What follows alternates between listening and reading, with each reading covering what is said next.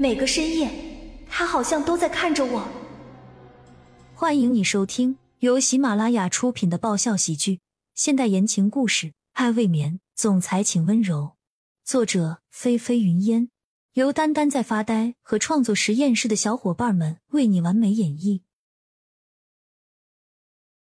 第二十集，男人强壮的臂弯自身后，将瘦瘦小小的江曼。满满当当的给熊抱在自己温暖的怀里，很是喜欢江曼似的，亲吻了一下她的脸颊，甜宠般的轻声夸奖了江曼一句：“乖了，这才是我的好女孩。”江曼简直要被这个坏家伙给骚扰死了。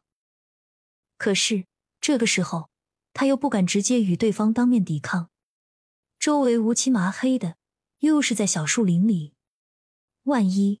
惹得对方一个不开心，弄不好直接被对方拖进去那个了，也说不定啊。想到这里，江曼佯装着好心的善意提醒着对方道：“你要是没别的事儿，或者可以走了。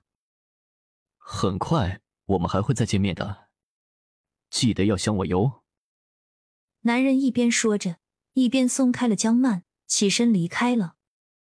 江曼也紧接着一咕噜的从草地上爬了起来。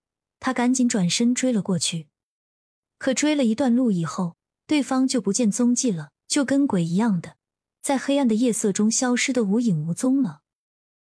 毋庸置疑，这个年轻男人对洛家的环境一定是非常非常的了解。回到别墅里，江曼直接上了楼。他在灯光下摊开了手掌，看到手心里那只非常漂亮的蝴蝶形钻石胸针，又不经意间的。想到自己触摸那人嘴唇时，脑子里迸发出的那张面容，江曼回房的脚步第一次变慢了许多。当来到骆君莫的卧室门前，江曼莫名的放轻了手脚动作的声音，小心翼翼的推开门，尽量不弄出声响的摸了进去。看到大床上睡眼安详、一动不动的骆君莫，江曼的呼吸从沉重变得顿时轻缓了起来。他咽了咽堵在喉咙里的口水，小心翼翼的俯身上去，闭紧了双眼，摸向骆君莫的脸庞。等到指尖再一次触碰到了对方的嘴唇时，江曼顿在那里，停了足足三秒钟。随后，他连忙把双手速速的收了回来，睁开眼睛的同时，也飞快的退到了沙发那边。是自己先入为主的错觉，还是说？骆君墨和那个神出鬼没的坏男人，他们俩根本就是同一个人呢。可是骆君墨明明是处于昏迷的状态啊，或者说江曼应该问的是，他现在真的还处于昏迷当中吗？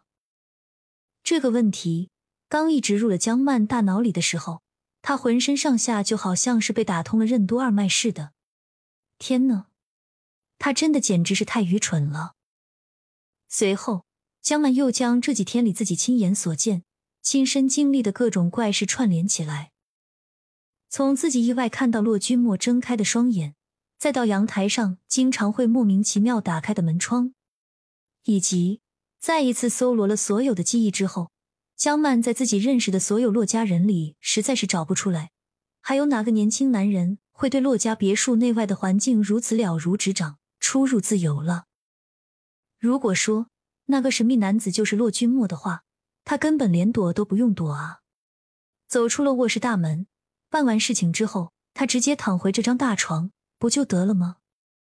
那高大强壮的身躯、深邃的眼窝、高挺的鼻梁，还有那柔软的嘴唇，所有的特征全都完全符合。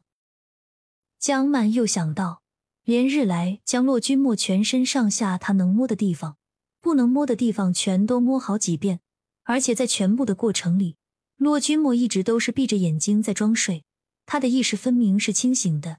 江曼就顿时感觉到血液倒流，直冲头顶，他彻底要疯了。就算是他们骆家的二少爷骆君年是个渣男，江曼与他再无瓜葛也就罢了，可是他是真心没有想到，这个大少爷骆君莫竟然会是一个资深的大变态。当下，江曼一股难以抑制的火爆脾气就涌了上来。她想立马起身，直接过去把骆君莫狠圆的痛揍一顿。可是屁股刚刚抬到了一半，江曼又坐了回来。不对啊，既然骆君莫好端端的，那他为什么要装昏迷呢？还有，他刚刚在竹林里把这枚蝴蝶胸针交给自己，让自己明天当众还给二夫人，这里头显然是有什么阴谋在的。本集完，欢迎订阅本专辑。爱未眠，总裁请温柔。更多精彩内容，请关注“丹丹在发呆”。